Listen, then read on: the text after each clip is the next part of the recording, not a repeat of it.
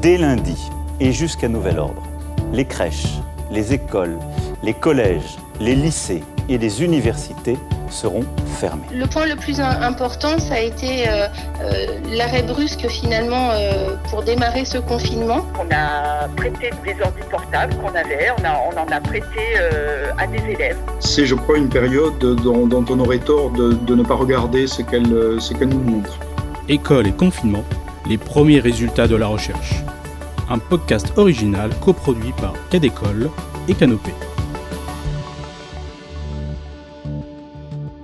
Que sait-on des effets du confinement sur l'activité des professionnels de l'éducation, des élèves et de leurs familles? Que nous dit la recherche sur l'expérience de la continuité pédagogique? Depuis avril 2020, des dizaines d'enquêtes ont été lancées pour tenter de comprendre comment se sont organisés les établissements scolaires, les enseignants, les élèves et leurs parents pendant cette période de confinement. Le 17 novembre, plus d'une trentaine d'intervenants ont présenté les premiers résultats d'enquêtes menées depuis plusieurs mois lors d'un séminaire coordonné par l'IFE et Canopé. La série de podcasts École et confinement a été produite à partir des captations de cette journée. Dans cet épisode, nous allons nous intéresser à l'atelier de présentation des résultats d'enquête menés auprès des enseignants du supérieur. Les cinq intervenants de cet atelier sont Charlène Karoff et Anne Cardola, doctorante en sciences de l'éducation, Raphaël Demeyer, ingénieur évaluation du projet Cursus Plus, Catherine Loisy, maître de conférence émérite en sciences de l'éducation, et Margarida Romero, professeure des universités et directrice du laboratoire d'innovation et numérique pour l'éducation. C'est d'abord Charlène Karoff, doctorante en sciences de l'éducation à l'université Rennes 2, qui a présenté la mini-enquête qu'elle a menée avec Geneviève Lameule sur 15 enseignants engagés bien avant le confinement dans un projet de transformation des pratiques pédagogiques. Le projet d'une désir euh, est un projet de valorisation des initiatives de transformation des pratiques pédagogiques. Il est issu d'une collaboration entre l'Université Rennes 1, euh, l'Université Rennes 2 et l'Alliance Rennes Tech constituée de huit grandes écoles rennaises. 15 enseignants ont répondu à cette mini-enquête, soit 53% de réponses. Concernant le maintien des cours à distance, on a pu relever dans les réponses que 100% des cours ont été maintenus par ces enseignants. Plusieurs relèvent une augmentation euh, du temps de préparation du cours ou encore une nécessité de s'approprier en amont les différents outils numériques. Certains soulignent qu'ils ont maintenu les créneaux habituels pour réaliser leurs cours en synchrone, alors que d'autres ont été obligés de les mettre en asynchrone devant gérer différentes choses à côté et parfois d'ailleurs sur leur créneau initialement prévu pour réaliser pourtant leur cours. Il est souligné euh, également qu'il n'y avait plus de frontières en fait entre leur vie privée et leur vie professionnelle et que euh, l'élément le, le plus central pour eux dans cette situation, c'était de répondre rapidement aux différentes sollicitations. Cette porosité entre vie professionnelle et personnelle a probablement été accentuée par la nécessité de conjuguer les tâches familiales, domestiques et professionnelles dans un même lieu, et par la surcharge de travail à distance. C'est d'ailleurs ce qui ressort de l'étude menée sur 70 enseignants du supérieur de l'Académie de Lyon, comme l'explique Raphaël Demeyer, ingénieur évaluation du projet Cursus Plus à l'Université de Lyon. Euh, n'oublions pas que tout ça, euh, il y a des situations individuelles et humaines euh, derrière. donc il y, a une espèce d'intrant hein, qui est un ressenti de fort de surcharge de travail avec des situations individuelles extrêmement variées en termes de conditions matérielles, en termes de temps disponible. très rapidement, un ou deux verbatims garde d'enfants incompatible avec le télétravail dans un appartement relativement petit, Jongler entre vie de famille et vie professionnelle 15 heures sur 24, passer un temps monstrueux sur les écrans pour gérer le travail est épuisant. Donc là, on a des contextes individuels extrêmement euh, variés. Et puis, on va avoir euh, quelque chose que les enseignants-chercheurs vont anticiper et vivre très rapidement. Et ça, ça se passe dans l'ensemble de la France. Hein, c'est pas spécifique à l'Académie euh, de Lyon. Les difficultés de matériel et de connexion. Donc là, clairement, deux verbatims, par exemple plateformes et outils de communication ne tenant pas la charge des utilisateurs, l'inégalité des étudiants en matière de connexion, le fait que certains s'évanouissent dans la nature. Énorme augmentation du temps de conception, reconfiguration des supports, adaptation du temps passé à l'organisation des enseignements. Mais malgré ces difficultés, les enseignants ont adapté leurs enseignements, leurs pratiques, leur manière de travailler. Mais quelles modifications ont-ils réalisées par rapport à leur fonctionnement ordinaire?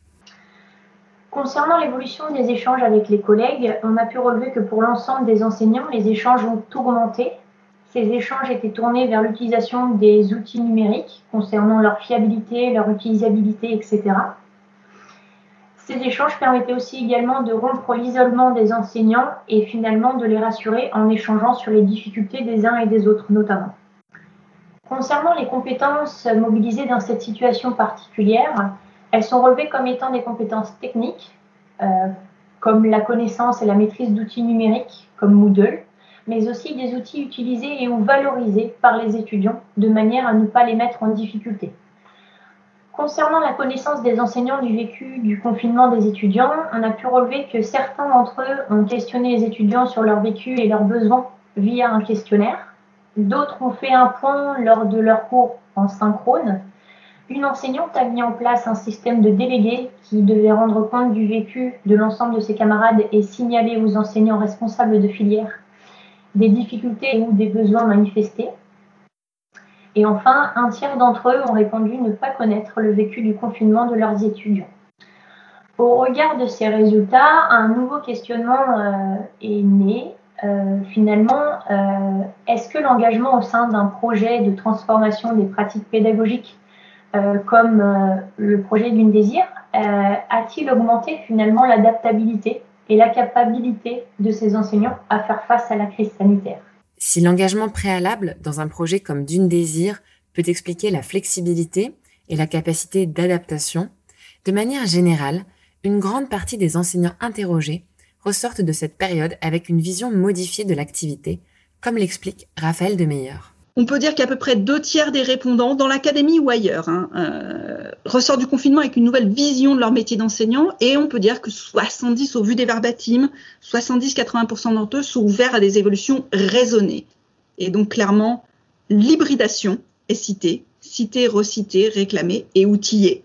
Et à l'intérieur euh, de ce, groupe, on, repère aussi 10, 15, peut-être 20% des répondants qui étaient vraiment dans une attitude de euh, une, une, posture d'expérimentateur et qui sont allés assez loin en termes de transformation pédagogique. Et au-delà de la transformation pédagogique, la modification abrupte des conditions de vie et de travail a eu tendance à recentrer le métier des enseignants vers l'accompagnement et le suivi des élèves. C'est ce que montre une enquête menée par plusieurs chercheurs des universités Côte d'Azur et Aix-Marseille et présentée par Anne Cardola et Margarida Romero. Cette dernière, professeure des universités et directrice du laboratoire d'innovation et numérique pour l'éducation, insiste sur l'importance de l'engagement et de l'accompagnement des apprenants pendant cette période. Euh, on a été confinés tout de suite, hop, il fallait continuer comme si de rien n'était. Or, on venait de vivre un, changement assez brutal dans, notre vie. Donc, on perdait euh, la liberté de sortir, euh, on, devait euh, d'un coup changer tout notre travail, on pouvait plus se retrouver comme dans des événements comme, celui-là où on aurait dû se retrouver présentiellement. Ça a été vraiment, moi je trouvais c'était un, un, un, changement incroyable. Or, il y a eu cette injonction très forte et très rapide de assurer la continuité. Avec les collègues, donc on s'est dit quels ont été les critères des, euh, des collègues euh, des collègues enseignants? Est-ce que ça a été donc euh, voilà suivre cette continuité des programmes? Ou est-ce qu'il y a eu quand même cette, cette volet que nous on voyait très important hein, de, d'accompagner les apprenants, que ce soit des élèves à l'école, euh, que ce soit des, des collégiens, lycéens euh, ou euh, des, des, étudiants à l'université, dans, dans cette adaptation à, à ces changements qui venaient de nous arriver. Et accompagner les apprenants malgré la distance, malgré l'absence de face à face, c'est aussi conserver l'humanité, le lien qui est au cœur du métier enseignant, selon Anne Cardola, doctorante en sciences de l'éducation à l'université d'Aix-Marseille. C'est-à-dire que s'adapter et conserver à tout prix cette humanité qui était un petit peu délitée au travers euh, bah, des écrans, au travers une, une, une, organisation qui était pour le moins assez désorganisé au, début, et donc de voir que euh, le métier d'enseignant, c'est avant tout un métier d'humain et qui va mettre en relation les personnes. L'enseignant a a été vraiment pris entre deux feux, entre le fait de continuer euh, à, à, à, suivre euh, des directives, des prescriptions, euh, un certain nombre d'injonctions, hein, on peut le dire, et puis en même temps de, de rester purement humain, c'est-à-dire qu'il vivait quelque chose de qui pourrait, qui pouvait être traumatisant en tout cas, mais euh, comment il s'y adaptait, comment il, faisait ressortir son humanité euh, pour euh, permettre ce lien qui finalement est le cœur de notre métier. En fait, la plupart d'enseignants, indépendamment du niveau, ils soulignent quand même que assurer l'engagement adapter l'enseignement face aux inégalités. Hein. donc, euh, beaucoup d'étudiants et d'élèves, euh, des familles sans matériel et en ayant juste un, téléphone portable pour euh, poursuivre les, cours. Euh, ce type de défi avait été pour eux une priorité. Donc, on s'est retrouvé que euh, aussi bien euh, donc dans, les, dans les écoles, des contextes moins privilégiés, mais même au niveau de l'université, une des tâches que nous avons eu à assurer, c'était pouvoir prêter du matériel pour que la continuité puisse être faite. Attention, du côté enseignant, il y avait des enseignants en tout cas du côté de notre INSPE, qui n'avaient pas d'ordinateur portable. Okay euh, en tout cas, ordinateur portable suffisant pour chacun de la famille qui devait être connecté. Hein. Donc peut-être qu'il y avait un ordinateur, mais il n'y avait pas suffisamment euh, compte tenu des enfants qui nécessitaient aussi un ordinateur. Donc on a prêté du matériel à des collègues et euh, il y a eu du prêt au niveau de l'université aussi à des étudiants. C'est le fait que l'éducation nationale en tant qu'employeur est le seul employeur à n'est pas équipé euh, ses salariés euh, d'un ordinateur pour travailler. Or, euh, en période de confinement, c'est c'est quand même la base de la base. Donc, euh, une de nos revendications super fortes, ça a été de dire il faut quand même que les enseignants puissent avoir un ordinateur pour pouvoir travailler depuis, euh, depuis chez eux. C'est quand même pas quelque chose d'extra. On voulait signaler quand même que l'école et l'université, c'est avant tout un lien humain donc euh, qui est facilité par un lieu et un temps. Hein. donc ça, c'est à reproduire, ça demande une ingénierie pédagogique. Et donc ce que nous avons vécu pendant les confinements n'est vraiment pas une expérience euh, bien adaptée. Et ça questionne cette forme scolaire dont il a été question également ce matin. Hein. donc c'est sur ces espaces-temps, c'est le fait aussi que cette forme, elle est un peu prisonnière de son succès. Hein. donc parce que déjà même avant les confinements, ça avait été souligné par des rapports comme celui de de Viso, donc oh, euh, le fait que malgré les opportunités du numérique, les changements de forme scolaire ne se produisaient pas. Et en, prenant un regard euh, d'un point de vue des tensions, on peut voir des tensions à tous les niveaux. Hein. Donc, euh, ben, je ne sais pas si Anne, parmi les tensions, il y en a une ou plusieurs que tu voudrais signaler? Euh, oui, bah, c'est sûr que l'attention majeure, c'est effectivement euh, poursuivre euh, absolument euh, le programme, euh, correspondre et, et, et rester dans, dans, dans, la lignée de, ce que, de son acte d'enseignement. Donc, une forme même de, de, de résistance interne à, à l'enseignant qui, qui, voudrait, qui, qui, a du mal à s'adapter. Donc ça, ce sont des, tensions internes même dans des problématiques euh, de positionnement.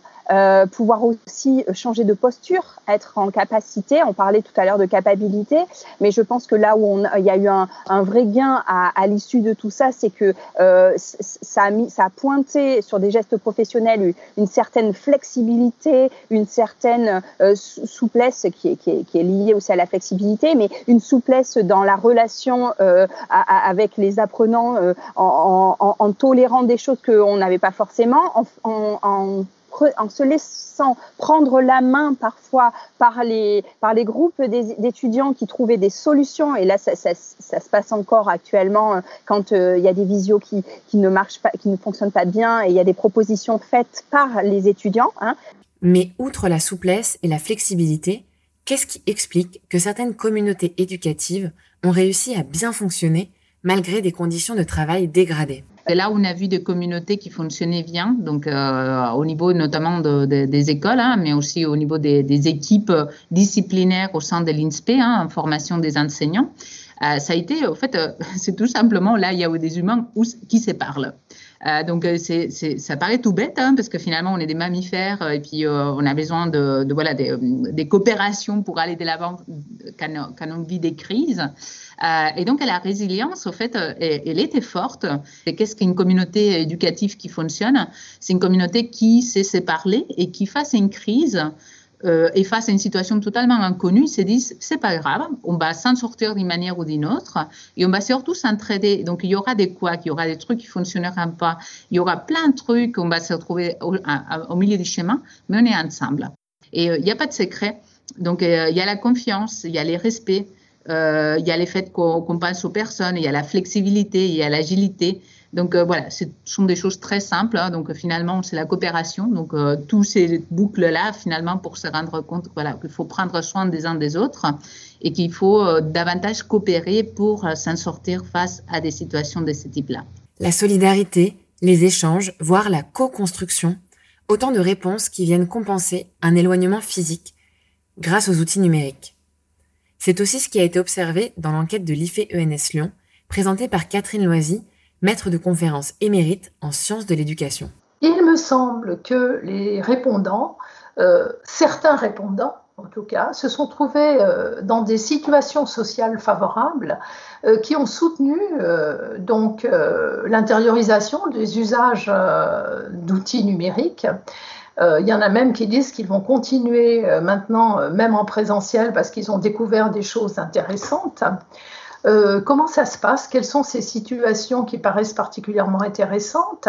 Eh bien, euh, on voit que certains répondants dans les verbatims disent avoir suivi les cours d'autres enseignants, qu'il y en a qui ont construit des outils, des séances avec les étudiants, qu'ils perçoivent mieux, ils ont une meilleure perception d'eux-mêmes et de leur rôle, que le numérique euh, met en exergue les détails de ce qui ne marchait pas avant.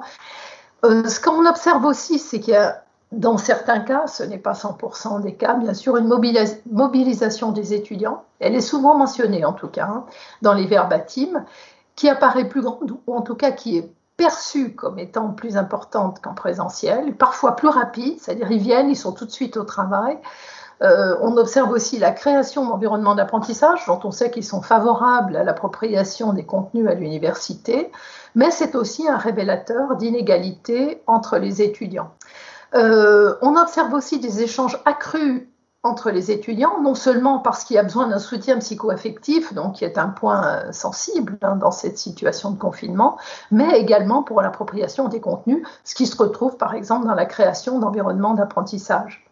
Et puis une certaine solidarité entre étudiants et entre étudiants et enseignants. Et pour mieux se préparer à une éventuelle poursuite de l'apprentissage à distance à l'avenir, Catherine Loisy s'est intéressée aux besoins et aux attentes exprimées par les enseignants. Quelles sont les attentes vis-à-vis de la hiérarchie finalement? Eh bien, les attentes, elles sont centrées sur créer les conditions de l'autonomie. Il existe un lien significatif entre la satisfaction vis-à-vis de l'accompagnement de la hiérarchie et celle relative aux outils qui ont été mis, outils et ressources mis en place par l'institution, que ce soit avant ou durant le confinement, avec le déploiement de moyens humains, l'aide, l'intervention de personnes ressources. Les verbatims révèlent que ça peut être les services d'appui à la pédagogie ou les personnels administratifs. Et puis des aspects organisationnels comme euh, l'organisation du travail des enseignants dans l'établissement, l'organisation du travail et des enseignements dans l'établissement, pardon, euh, et puis des attentes de visibilité sur les différentes échéances hein, qui ont été aussi particulièrement importantes quand il y avait des concours dont les dates étaient, euh, les dates ou les modalités étaient transformées au fil du temps. Euh, et puis une attente d'un changement de regard de l'institution parce que les gens trouvent qu'ils ont été insuffisamment pris en considération. Je pense que c'est sorti des autres présentations aussi. Euh, prise en considération du coût de l'apprentissage à distance, et puis euh, surtout un évitement des injonctions contradictoires, c'est-à-dire faut pas dire un jour blanc et un jour noir, ou changer les règles en cours de route. Donc, quand on quand on regarde les besoins exprimés, c'est de l'équipement, je pense qu'on l'a vu aussi dans les présentations précédentes, d'être mieux pris en considération, de repenser l'évaluation à distance. Mais moi, j'ai inféré divers besoins effectivement se former à l'enseignement à distance, euh, en particulier pour ce qui concerne l'utilisation des outils de partage, parce que ça semble être un, vrai manque pour certains enseignants. Apprendre à maintenir la présence à distance, apprendre à créer des situations pédagogiques qui impliquent les étudiants, et créer les conditions de la collaboration effective entre enseignants et entre étudiants. Cinq interventions qui ouvrent des pistes de réflexion et des perspectives pour mieux comprendre les effets de cette période inédite sur les enseignants du supérieur. Afin d'aller plus loin sur les autres thématiques qui ont été abordées en détail dans les ateliers du séminaire, n'hésitez pas à tendre l'oreille du côté des autres épisodes de notre série École et confinement. Merci à Canopé et IFE Lyon pour la captation du son des ateliers du 17 novembre. À la réalisation de cet épisode, Diane Béduchot. Au mixage, Laurent Gaillard.